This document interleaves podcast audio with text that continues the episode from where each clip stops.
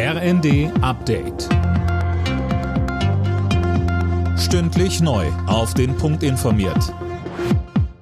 Ich bin Anna Löwer. Guten Morgen. Die Menschen in Deutschland haben rund um die Weihnachtszeit wohl weniger im Handel zugeschlagen als in den Vorjahren. Der Handelsverband geht in diesem Jahr von einem Minus im Weihnachtsgeschäft aus. Grund wegen der aktuellen Krisen sei die Konsumlaune nicht gerade die beste. Zu den beliebtesten Geschenken in diesem Jahr sagte uns Stefan Gern von HDE. Klar, wenn Sie jetzt Juweliere nehmen, die nehmen über 25 Prozent Ihres Jahresumsatzes in diesen beiden Monaten November und Dezember. Das klassische Buch steht hoch im Kurs. Bei den Spielwaren sind es übrigens Brettspiele, die auf einmal wiederentdeckt werden. Wo wir so ein bisschen Nachteil haben, wo das nicht so gut läuft, ist der normale Bekleidungshandel und Schuhe. Die Zahl der Asylanträge in Deutschland ist bis Ende November auf rund 326.000 gestiegen. Das war ein Plus von 52 Prozent im Vergleich zum Vorjahreszeitraum.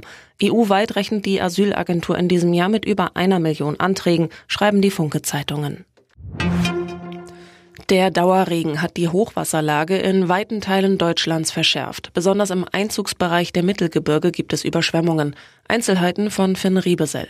In Sachsen-Anhalt und Niedersachsen führen alle Bäche und Flüsse aus dem Harz Hochwasser. Die Talsperren sind voll und müssen teilweise abgelassen werden.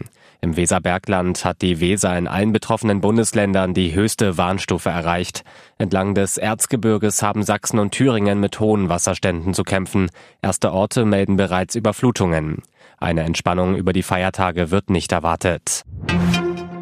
Bei der Christmette im Petersdom hat Papst Franziskus zum Frieden im Nahen Osten aufgerufen. Heute Mittag dann verkündet das katholische Kirchenoberhaupt seine Weihnachtsbotschaft. Auch darin geht er normalerweise auf die Konflikte in der Welt ein.